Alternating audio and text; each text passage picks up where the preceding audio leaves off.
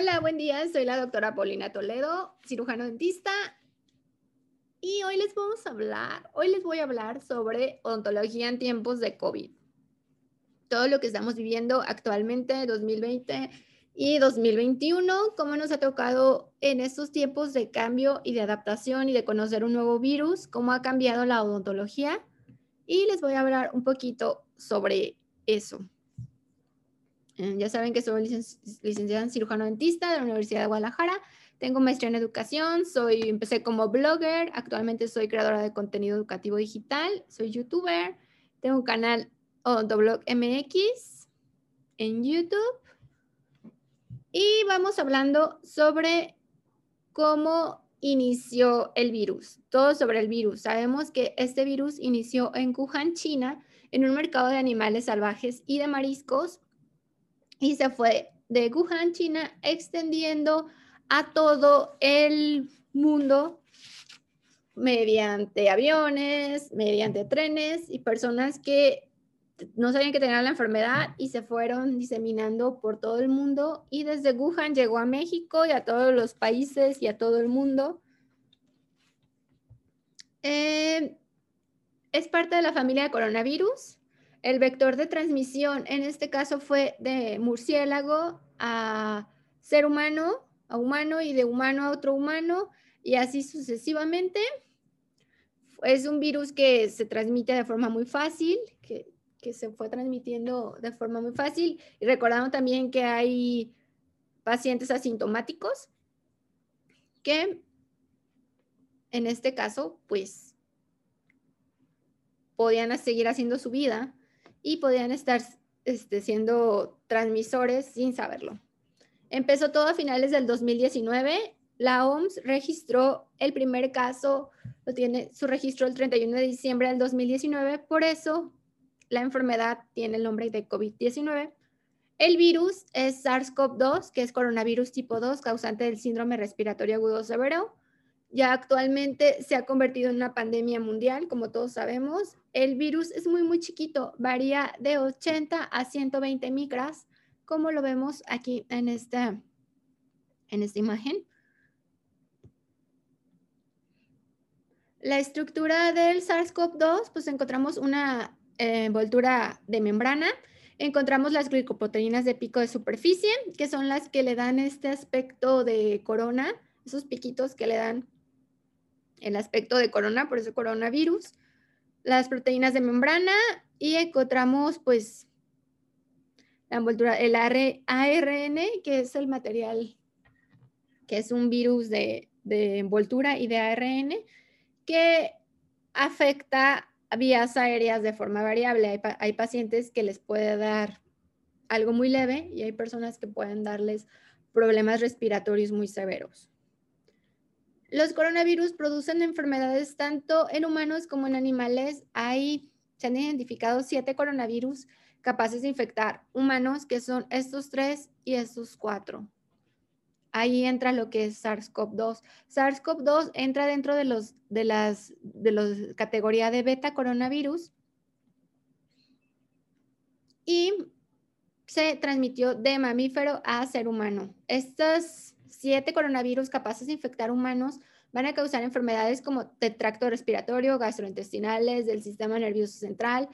El SARS-CoV-2, todo indica que viene de un murciélago porque el SARS-CoV-2, el 96% de su material genético es de un murciélago. Así es que es lo que les dio a los científicos ese rumbo para, para conocer el origen de SARS-CoV-2. ¿Cómo se transmite? Pues ya sabemos que de persona a persona por gotas de saliva, por aerosoles, que eso ya lo sabemos todo, al toser, al estornudar, al hablar, al cantar, al estar en contacto con una persona este, infectada. Por eso nos recomiendan, hemos visto pues lavado de manos frecuente, uso de gel, sana distancia, distanciamiento social de 2 metros de 1.5 a 2 metros de distancia, toser en tu codo, no tocarte nariz, boca, ojos, para evitar contaminarnos si es que tocamos alguna superficie. Ya sabemos todo, todo esto. Obviamente la mayor transmisión es por gotas salivales, por estos aerosoles. Nosotros como odontólogos y como estudiantes de odontología tenemos contacto con pacientes con la boca, con la saliva. Y esto no podemos hacer nuestro trabajo con un paciente con un cubrebocas, así es que estamos en alto riesgo de, de infectarnos de este virus. Otro método de transmisión, ah, también comenté superficies. En superficies está muchísimo menos, el contagio no es tan grande, pero también puede suceder, no es tan común, pero es importante tener, no es tan, tan común o, o puede pasar tanto como de contacto directo con saliva y que entra en nuestro cuerpo, a nuestro organismo. Superficies es mucho menos, pero también pasa, así es que es importante aprender a desinfectar nuestro consultorio y todas las superficies y áreas de nuestra clínica y consultorio. Otro método de transmisión son las heces. También es otro método. Si una persona este, infectada, está, tenemos contacto con heces de una persona infectada, también nos podemos contaminar. Por eso hay que ir a los baños públicos o a los baños con cubrebocas. Y también es otro método que, se, que se, ha, se ha comentado científicamente de transmisión. Los signos y síntomas eh, los más frecuentes de COVID-19, de la enfermedad SARS-CoV-2, en los más frecuentes vamos a encontrar lo que es fiebre, vamos a encontrar lo que es tos, los más comunes. Los comunes, dolor de garganta, dificultad para respirar, fatiga y mialgias o artralgias que nos van a doler los músculos del cuerpo, las articulaciones, cefalea, dolor de cabeza y los más raros, escurrimiento, congestión nasal o diarrea. Los pacientes pueden presentar varios, uno. Recuerden que no podemos decir que es COVID-19 a menos que se haga el test, a menos de que se, se, haga una prueba y que esté confirmado. Mm, antes, pues solo se podría decir que es una gripa. No hay nada confirmado hasta que exista una prueba que confirme si tienes o no eh, COVID-19, SARS-CoV-2 a nuestros pacientes siempre pueden tener los síntomas, mandarlos a casa y que se hagan una prueba. El periodo de incubación eh, de este virus en la mayoría de los casos es de 3 a 7 días, pudiendo llegar hasta 14 días de incubación, en los que somos pacientes totalmente asintomáticos, portadores del virus y podemos también transmitirlo sin darnos cuenta. Así es que hay muchísimos pacientes asintomáticos, podemos ser asintomáticos sin saberlo, es que siempre tenemos que tener los cuidados, las protecciones, y tratar a los pacientes todos como potencialmente infecciosos. El 95% de los pacientes desarrollan síntomas dentro de los 13 días posteriores a la exposición y existen los pacientes asintomáticos contagiosos. Como ya lo comentábamos, pues podemos estar perfectamente bien como ahorita y ser este, contagiosos totalmente sin un síntoma, pero estar contagiando por el mundo el virus y este tenemos que tener cuidado tanto nosotros como odontólogos como los pacientes para evitar infecciones cruzadas. Nosotros estamos teniendo pacientes continuamente, hacernos una prueba cada semana y a nuestros pacientes con algún síntoma, pues mandarlos a casa que se hagan la prueba y no atenderlos. O poderlos atender de forma virtual o ver la forma. Los protocolos de bioseguridad que vamos a tener durante y después de la pandemia, los medios de transmisión, van a ser las gotas de flush, los aerosoles de Well, que ahí entra lo que es este, las gotitas de saliva, que les comentan la saliva, y el contacto de superficies, que es mucho menos, pero también sucede. Vamos hablando de las gotas de flush. Son esas gotas que liberamos de saliva al hablar. Son, inclusive cuando vemos a una persona hablar, los podemos ver inclusive así a, a ojo, a ojo directo. Se pueden ver esas gotas, son grandes pueden durar en el aire hasta 30 minutos y pueden estar esas gotas de flush en un diámetro de un metro. O sea, pueden, todo ese diámetro de un metro de nosotros hablando, las podemos este, dispersar y son gotas pesadas, son gotas de 10 a 100 micras que por al ser tan pesadas no duran tanto en el aire, en el ambiente, de algunos minutos hasta máximo 30 minutos. Los aerosoles de Well, estos aerosoles, vean, son menos de 5 micras. Al ser estos aerosoles de Well, son la degradación de las gotas de flush. Estos se pueden dispersar hasta 3 metros de diámetro. Se, estas aerosoles de Well, se, al momento de toser, se pueden dispersar. Pueden durar horas en el ambiente en ese diámetro de 3 metros y hasta varias horas. Estos aerosoles de Well también son, eh, nosotros los podemos generar como odontólogos, los podemos generar al usar pieza de alta, pieza de baja, cualquier motor, cualquier rotatorio. Estamos, al momento de trabajar en boca, pues, esas, esas gotas de flujo, esa saliva la estamos degradando en aerosoles de Well.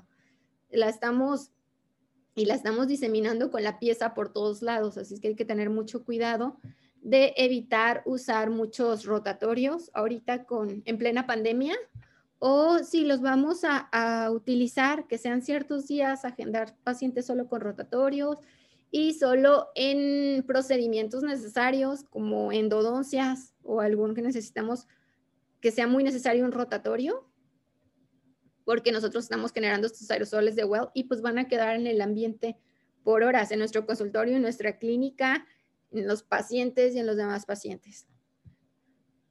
Los protocolos de bioseguridad durante y después de la pandemia, vamos a encontrar eh, la OMS y asociaciones dentales dicen que en pandemia nada más atendamos emergencias odontológicas. En esta pandemia entra lo que es dolor, este, pacientes con infecciones, problemas estéticos también entran en emergencias, biopsias. Si tenemos algún paciente con sospecha de malignidad, no nos vamos a esperar para tomar una biopsia y tener un diagnóstico. También otro protocolo de bioseguridad, hay que tener todas las vacunas como profesionales de la salud, hay que checar siempre, tener nuestra cartilla a la mano y estar viendo cuáles nos faltan, cuáles necesitamos, cuáles necesitan refuerzo estar checando tener todas las vacunas. En este caso, pues tenemos que tener hepatitis B, la de la influenza, que es anual, triple viral, sarampión, rubiola, hepatitis, la varicela y tétanos, como tétanos que tenemos que estarnos poniendo refuerzos cada ciertos años. Hay que checar cuáles tenemos, cuáles nos faltan y obviamente colocárnoslas. Esperar también la del COVID-19, que esperamos que como odontólogos nos toque pronto. Al momento de estar teniendo pacientes también, este, tenemos que ser yo creo que después de los, de los, eh, debemos entrar como personal de salud, después de que les pongan la vacuna a todos los médicos que están en hospitales COVID, nos tienen que tocar a nosotros también por estar en contacto tanto con saliva y por ser profesionales de la salud, que esperemos que, que pronto nos toque a todos. Mm, también como protocolo se recomienda tener un cuestionario previo a nuestros pacientes, preguntarles si han tenido COVID, si confinamiento, contacto con algún paciente confirmado, fiebre en los últimos días, alguno de todos los síntomas que ya les comenté si los han tenido, los han presentado en los últimos días. Todo eso anexarlo a nuestra historia clínica, tener un consentimiento informado COVID, que le digo, es información de toda la información que nos está dando el paciente eh, de COVID-19 es, es veraz. Este, y estar conscientes, que los pacientes estén conscientes que ir al dentista ahorita en tiempos de pandemia es riesgoso y puede existir lo que es una contaminación cruzada. Todo eso lo tienen que conocer los pacientes, que aunque estamos llevando los protocolos, este, pues nada más son, son emergencias y cosas necesarias. Todo eso debe estar escrito y firmado por nuestro paciente. Las videoconsultas que se han puesto mucho de moda o que la pandemia nos ha impulsado a tener esas videoconsultas tanto los médicos y en nuestro caso como odontólogos es un poquito más complicado, pero se puede medicar de forma remota si el paciente tiene dolor, si tiene algún síntoma de COVID o es un paciente que COVID confirmado, este, trae un dolor de muela, necesitan un antibiótico, pues medicarlo remotamente, que venga algún familiar por la receta, se ve cómo se hace, pero se puede medicar este, remotamente o que nos enseñe la boca por videollamada, por FaceTime, por Skype, por Zoom, por una videollamada de WhatsApp. O nos podemos comunicar con nuestros pacientes, puede ser una videoconsulta previa, este, inclusive antes de recibirlos en nuestro consultorio. Hay que analizar qué casos. Es, la valoración previa remota es lo ideal todos los pacientes, recuerdan, son potencialmente infecciosos. En este caso, esa frase siempre la utilizamos este, en odontología para protegernos, para cuidarnos, porque no sabemos si el paciente tiene alguna enfermedad que no que desconozca. Pero también lo vamos a aplicar ahorita en COVID-19, en plena pandemia. Todos los pacientes, hablando de que hay pacientes asintomáticos, hay que, hay que decir que todos los pacientes son potencialmente infecciosos, pueden ser asintomáticos, pueden tener COVID y hay que usar todas nuestras barreras de protección, limpieza de superficies, esterilización, todo óptimo para no estar nosotros, convertir nuestro consultorio en un foco de infección y a todos nuestros pacientes darles la mejor, todo el consultorio sanitizado, desinfectado, este, esterilizado y que no, no poder nosotros, nosotros no volvernos en un foco de contagio. Otro de los protocolos de bioseguridad que hemos tomado aquí durante la pandemia es el protocolo de entrada al consultorio dental. Ese también lo llevamos a cabo nosotros en nuestra clínica. El paciente llega a lavarse las manos directamente. Nosotros tenemos un, un bañito en la entrada para pacientes, llegan, se lavan las manos. O si no tenemos un lavamanos cerca de la entrada, pues usar gel con alcohol, llevar lo que es una bitácora COVID con nombre del paciente, fecha en que está ingresando, hora, y los parámetros tomados que va a ser la temperatura corporal, la temperatura corporal enfrente y el oxímetro, la oxigenación en sangre en oxímetro en pulso. Eh, la temperatura corporal debe ser en la frente, porque las extremidades siempre va a dar una menor temperatura. Va, obviamente, al estar tomarse en la frente en esta zona, estamos cerca de órganos vitales y eso nos va a dar una temperatura corporal correcta. Si estamos tomando las extremidades como los toman en supers o en otros lados, pues al ser extremidades lejanas de órganos, de órganos vitales, la temperatura que nos va a dar va a ser la incorrecta y va a ser más baja. El rango de temperatura en estos termómetros infrarrojos que no te van a matar las neuronas, no te va a pasar nada, Solo lo que hacen con el láser es captar esa temperatura corporal que tú tienes. El rango de temperatura normal va a ser de 36.1 a 37.2. No, se toma en la frente, ya lo habíamos dicho. Y los que vienen, estos nuevos termómetros infrarrojos, inclusive ya traen una pantallita que si es arriba de esa temperatura normal te aparece rojo y si está en la temperatura normal te aparece verde. O sea, está muy fácil, no tienes que aprenderte. ahí, ahí te indica. También hay que tomarle la oxigenación en sangre con el oxímetro en pulso al paciente, que esta oxigenación debe ser mayor o superior a 92. Si nuestro paciente está oxigenando menos de 92%, no hay que recibirlo. Hay que mandarlo con su médico para que lo revisen. Algo, algo anda mal, ¿va? Así que no hay que, Por eso es importante este protocolo de entrada a, nuestro, a nuestra clínica o a nuestro consultorio para saber en forma general cómo está el paciente. Si algo de estos parámetros no está bien, no hay que recibirlo en el consultorio, hay que remitirlo al médico. Pero es importante que esa bitácora la llevemos todos para saber la entrada y el ingreso de nuestros pacientes y qué parámetros nos está marcando para tener, para tener este, esa bitácora como referencia. Es importante llevarla.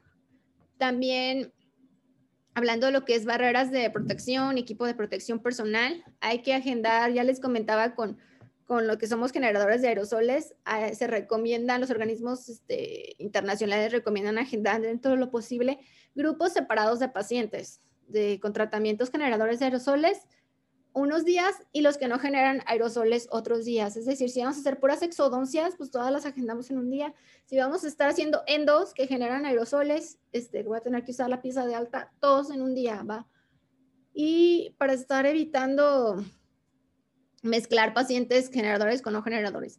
Cuando sean días de no generadores de aerosoles, hay que citar a nuestros pacientes de alto riesgo, como diabéticos, hipertensos, asmáticos, ah, pacientes que tengan cualquier enfermedad este, sistémica, hay que citarlas en días de no generadores de aerosoles porque son grupos de riesgo para enfermedades y en este caso para COVID-19. Eh, hay que, para evitar, ya les comentaba siempre, hay que evitar contaminaciones cruzadas, hay que usar, este, cuando generemos aerosoles, hay que usar, tratar de usar batas desechables de puño cerrado o lavables de uso único, ¿va? porque sé que entiendo que ahorita hay mucho desabasto también de, de materiales. Dentro de las barreras de protección, pues también hay no generadores de aerosoles y generadores de aerosoles. Yo les recomiendo que siempre, siempre usen pues pijama quirúrgica, usen bata con la manga larga con puño cerrado, gorro, usen gafas, usen cubrebocas, tricapas, zapato cerrado, guantes. Eh, las caretas se recomienda cuando lo uses con aerosoles y no caretas con cuando no uses no aerosoles. Pero ahorita en pandemia yo siempre les recomiendo que usen careta siempre. careta, nuestros lentes de protección, cubrebocas, careta, todo. Entre mejor estemos protegidos, mejor, porque pues también el virus entra obviamente por, por vías aéreas, pero también puede entrar por mucosas de los ojos y nos podemos, nos podemos contagiar. Así que hay que protegernos al 100. Mm, cuando ya sean pacientes confirmados, ah, pues aquí usar tricapa se puede usar. Cuando ya sean pacientes este, confirmados, cubrebocas N95, que sea bata desechable de grado médico, botas desechables y todo lo anterior que ya comenté y ponerlo en una bolsa especial, sellarla y, este, y separarla. Hay que cambiar nuestros guantes cada 45 minutos porque el desgaste y la fricción para evitar lo que son la, ruptura de guante, que están cambiando. Igual el cubrebocas si se humedece, estamos sudando mucho o se humedece por cualquier circunstancia, hay que estarse cambiando. Y hay que cuidar los insumos porque hay escasez, hay en ratos escasez de guantes, hay en ratos escasez de cubrebocas o de material, porque entiendo que muchos hospitales COVID se están usando y nosotros podemos usar algunos insumos, este, como, como bata quirúrgica de puño cerrado, que sea lavable, está, está bien. Porque los insumos, pues, muchas veces se escasean ahorita. Dentro de los desinfectantes para el consultorio, ah, hay que siempre desinfectar, esterilizar. De eso vamos a hablar ahorita, de desinfectar y de esterilizar, que es parte importante de atender a nuestros pacientes y, de, evitar infecciones y contagios de virus. Los procedimientos en aerosoles que hagamos, que ya hemos comentado, como endodoncias, cualquiera que eh, utilicemos, rotatorios, hay que utilizar alta succión y la ADA recomienda diques en casi todos los procedimientos, diques de hule, porque estos van a ser una barrera entre el paciente, la saliva del paciente y nosotros y evitar más saliva en el ambiente. Obviamente, casi todos los procedimientos se prestan para usar dique, hay que usar dique, hay que estar aislando. Obviamente no se presta exodoncia para usar dique, pero para todos los demás yo creo que se puede usar dique. Y si no estás acostumbrado a usar dique, úsalo ya, aprende, practica, usa, es básico. Y ahorita en pandemia nos, nos, protege a nosotros y al paciente. Así que usar dique de hule. Hay que evitar usar el, uso de jeringa triple en lo posible. Lavado correcto de nuestras manos. Ya saben todo el procedimiento. nos aprendemos a, lavar las manos bien. Todo, todo, todo. Este, antes y después de cada paciente. El cambio de guantes no va a sustituir la higiene de manos, ¿va? Hay que usar siempre jabón micro, antimicrobiano para lavado de nuestras manos, que puede tener clorexidina, yodo, triclosan, cloroxileno, etcétera. Enjuagues bucales previos a la atención de nuestros pacientes. Esto es importante. Eh, antes de que nosotros revisemos la boca de nuestros pacientes, hay que darle un vasito con un enjuague bucal, que se enjuague el paciente muy, muy bien antes de que lo podamos revisar. Es muy importante porque nos va a bajar la carga bacteriana el momento de revisarlos y vamos a estar más seguros de atenderlos y revisarlos. Eh, pueden usar yodopovidona diluida en agua, que es el yodo, el isodine, bucofaringio, un poquito y diluido en agua y estárselo dando a los pacientes antes de revisarlos para bajarles carga bacteriana, que es importante. No usar joyería al trabajar porque aloja virus, no, hay que usar aretitos ni el, ni el reloj ni nada. Hay que desinfectar siempre las superficies. Ahorita más adelante les voy a decir que, que usar. Hay que usar una ventilación natural del cónsul. Se recomienda ventanas, abrir ventanas y tener una ventilación de forma natural en áreas comunes y en el consultorio, porque hay que evitar usar aires acondicionados porque ya estamos hablando de la saliva y el tiempo que está están este, en el aire, que hay que evitar que si tenemos aire acondicionado, pues todas esas gotitas de saliva van a estar en toda la clínica contaminando, todas las áreas comunes y en todo, Por eso hay que evitar el uso de aires acondicionados en estos, en estos tiempos. Desinfectar siempre áreas comunes, manijas, todo. Sillones, todas las áreas comunes. Obviamente desinfectar el consultorio, pero también desinfectar el área de, la zona de espera, todos los donde tienen contacto con, con diferentes pacientes. Y los pacientes deben ir sin acompañantes a la consulta. Hablando de desinfectantes para el consultorio, voy a hablar de forma como general. La desinfección, ¿qué es la desinfección? Son procesos que se manifiestan con agentes físicos o químicos cuya finalidad es inactivar los agentes patógenos, ya sean bacterias, protozoos, virus, etcétera, en nuestra clínica, reduciendo el nivel de infección para así evitar enfermedades. Hay desinfectantes de alta, de gama alta, intermedia y baja. Eh, vamos a hablar sobre las que se usan más en, en consultorio. En nuestro consultorio dental es el intermedio, porque va a matar virus, bacterias vegetativas y algunas esporas resistentes. Entran los fenoles, el hipoclorito de sodio, obviamente diluido porque es muy corrosivo, alcoholes, cloruro de benzocaíno. Los de abajo también los vamos a utilizar, pero para áreas comunes, para lo que son áreas comunes, piso, para desinfectar piso, gabinetes, sala de espera, superficies, sistemas de succión, que ahí entran las sales de amonio cuaternario que se han vuelto muy famosas y que las están promocionando en todos lados. No eliminan los virus, no matan esporas ni matan la Mycobacterium tuberculinum, pero baja las cargas bacterianas, es que nos sirve mucho para áreas comunes, pisos, manijas, para estar desinfectando todo y entra el alcohol desnaturalizado los compuestos clorados, las sales de amonio cuaternario, que son muy, muy usadas, y el peróxido de hidrógeno estabilizado. El alto, este, pues también, ese ya elimina lo que es Mycobacterium tuberculosis, este, todos los virus, lipo e hidrofílicos, las esporas resistentes también, e, ese tipo también los podemos usar. Este, por ejemplo, el brutaldehído lo usamos para para, para lo que es este instrumental, pero también se pueden, ya se usan mucho en hospitales, los de gama alta. De todas formas, el el link de la lista de estos desinfectantes, cómo buscarlos, es la EPA es internacional. El link de la lista de la EPA completa lo vamos a encontrar aquí abajo de este video. Ahí vas a encontrar marcas comerciales y desinfectantes ya de forma más, más desglosada que lo que dije aquí, para que lugares se usan, qué tipo de químico es y marcas comerciales para que los puedas adquirir. Para desinfectar caretas, este, pueden usar toallitas de cloro, pero hay que estarlo también desinfectando entre pacientes.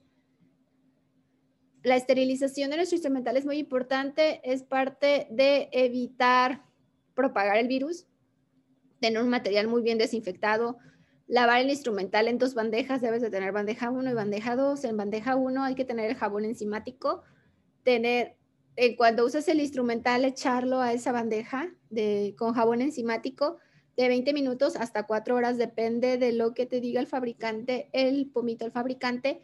Liberas lo que es material orgánico del instrumental. Al colocarlo en el jabón enzimático, todo, todo se va, se va a caer, se va a remover todo lo que es material orgánico. Si tienes alguna lavadora ultrasónica, obviamente es mejor porque vibra y va quitando y removiendo todo este material orgánico. Si no, nada más colócalo en una bandeja con el jabón enzimático, con una tapa y déjalo el tiempo que el fabricante lo recomiende. Después lo sacas, ya con guantes lo lavas, lavas el instrumental porque tú ya no tienes contacto directo de cuando se usa un boca a lavarlo. Por eso pasa por el jabón enzimático. Después del jabón enzimático lo vas a lavar vas a colocar en la bandeja 2, que es el glutaraldehído al 2%, que tiene también con su químico en polvo para activarlo, que ese químico va a durar en la bandeja, o sea, está activo, no caduca, de 20 a 30 días. Hay que ponerle una etiquetita a las bandejas para saber cuándo lo colocamos y estar usándolo y que siga funcionando. Después vamos a secar nuestro instrumental, lo vamos a empaquetar. El paquete lo vamos a esterilizar, calor húmedo. Eh, hay que ponerle al paquetito la fecha que lo estamos esterilizando, porque recuerden que el material caduca, la esterilización caduca en un mes, aunque no hayamos usado ese instrumental que esté en bolsita, está en bolsita, está empaquetadito mm, y en un mes no lo usé ese forceps, ese elevador o ese espejo, hay que sacarlo, hay que sacarlo y esterilizarlo de nuevo. No solo sacarlo y meterlo otra bolsita y esterilizarlo, sino sacarlo, hacer todo este procedimiento de lavado de bandejas, todo lo que les dije, y volverlo a, empaquetar y poderlo volver a esterilizar. No hay que brincarnos esta porque puede haber alguna perforación de la bolsa sin darnos cuenta y que esté contaminado el instrumental, no sé, mil cosas. Y recomienda hacer todo eso. Yo eso de la caducidad de la esterilización lo conocí hace poco por la doctora Denise Moreno, que me platicó, ella es experta en todo este tema.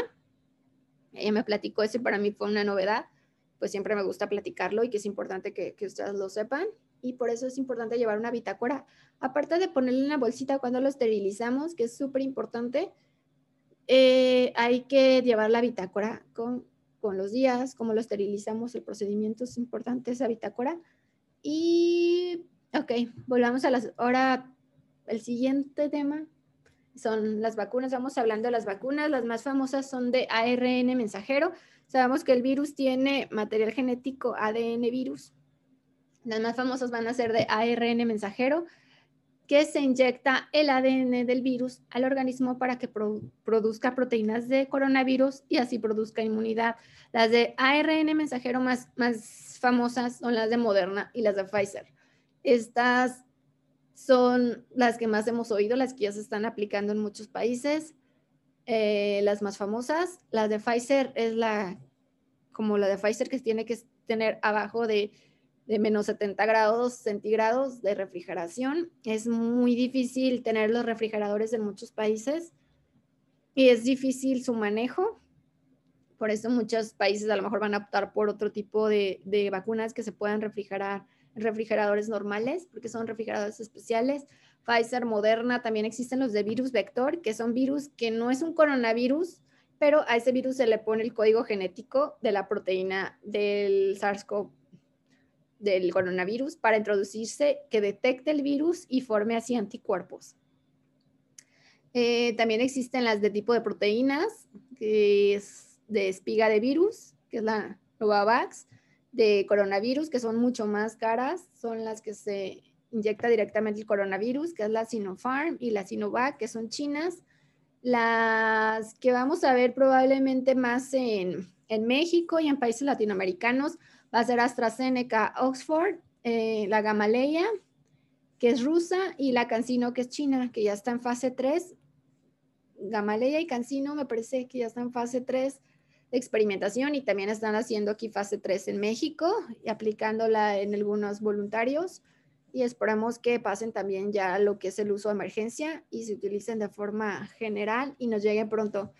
Ya ahorita están vacunando, por ejemplo, en México a a profesionales, a médicos y, enfermeros, todo el personal médico de hospitales COVID que tienen contacto directamente con pacientes COVID. Esperamos que también nosotros sigamos en la línea, que también nosotros atendemos pacientes y como vemos estamos muy en contacto con saliva y si ya después el siguiente paso sea vacunar a todos los profesionales de la salud que, que lo necesitamos mucho. Ha habido mutaciones y variantes de este virus. Es muy común que los virus muten y que los virus tengan variantes todo el tiempo. En Reino Unido ya salió una nueva mutación que los laboratorios han dicho que va a ser cubierta por la vacuna que ya está ahorita, la vacuna COVID, que ya está ahorita en, en circulación. En cuanto a las pruebas, pues hay, PC, hay tres pruebas, PCR de antígenos, y de anticuerpos. La PCR es la, más precisa, es la de los estándares internacionales de diagnóstico, es la que se hace con el hisopo y tarda, tarda un poco más en laboratorio, unos días en que te la tenga el laboratorio. Es la más confiable, es la que te piden para viajar, es la que la más confiable de todas.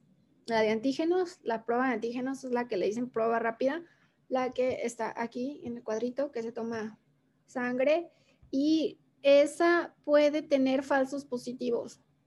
No es tan certera, pero es la rápida y es la que muchas veces se hace para saber si se hace después la PCR o no. Y pues es la, la más económica y la de anticuerpos, que esa no nos sirve para saber si tenemos el virus actualmente, sino que esa de anticuerpos nos sirve para saber si tuvimos el virus en algún momento porque se desarrollaron anticuerpos en nuestro organismo. Y como último, quiero comentarles del 2021, que estamos también, seguimos en pandemia. 2020 fue un día muy, fue un año muy pesado. Este, que hemos pasado por todo, eh, hemos perdido muchas personas en el camino, ha sido un año súper pesado, súper duro, nunca nos había tocado vivir una pandemia. Aún en 2021 no hay que relajar las, las medidas de seguridad y, y seguimos en pandemia. Hay que seguirnos cuidando, protegiéndonos, protegiéndonos a nuestra familia. Nosotros como odontólogos y como estudiantes de odontología hay que seguirnos cuidando si tenemos pacientes para no llevar el virus a nuestras familias, para no contagiar a nuestros pacientes, para llevar todas las medidas y protocolos que ya les comenté que deben de seguir en su, en su consultorio para que sea una consulta sana y segura para todos. Hay que seguir todo, hay que evitar, hay que cuidarnos, seguimos en pandemia, este, ya hay vacunas, gracias a la ciencia se ha desarrollado una vacuna muy rápida gracias a los avances de que pudimos tener el material genético muy rápido del virus, por, obviamente por todo el conocimiento que ya se existe, existe, ha sido la vacuna que se ha desarrollado de forma más rápida y que ya ahorita se está aplicando. Esperemos que pronto mejore todo, pero mientras no hay que bajar la guardia, hay que seguir atendiendo a nuestros pacientes, porque nuestros pacientes igual requieren, hay cosas de salud que no pueden esperar. Somos parte de la salud integral de los pacientes, hay que seguir atendiéndonos, pero con todas las medidas de protección, cuidados, protocolos, desinfección y todo lo que ya les comenté. Espero que les sirva mucho este video y no olviden suscribirse a mi canal.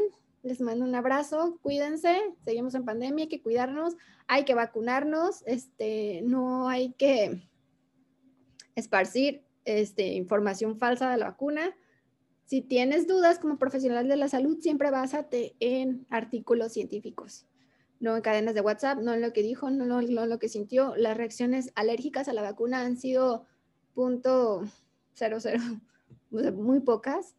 Em, así es que si lo pones en balanza, obviamente todas las vacunas tienen alguna reacción alérgica, pero hay que tratar de sobrevivir y vivir. O sea, alergias a morirte de COVID. hay que cuidarnos y hay que siempre todo lo que digamos, porque tenemos pues un peso como profesionales de la salud, todo lo que digamos y todas las opiniones que, que, digamos, que expresemos, este, son, son pesadas. Así es que si tienes dudas de algún tema científico, básate en artículos y no hay que esparcir información falsa, menos ahorita en pandemia que toda la gente tiene miedo. Hay que seguirnos cuidando. Les mando un abrazo hasta donde estén. Y no olviden suscribirse a mi canal que es Odontoblog MX y seguirme en las redes sociales. Les mando un abrazo, que estén muy bien. Cuídense. Bye.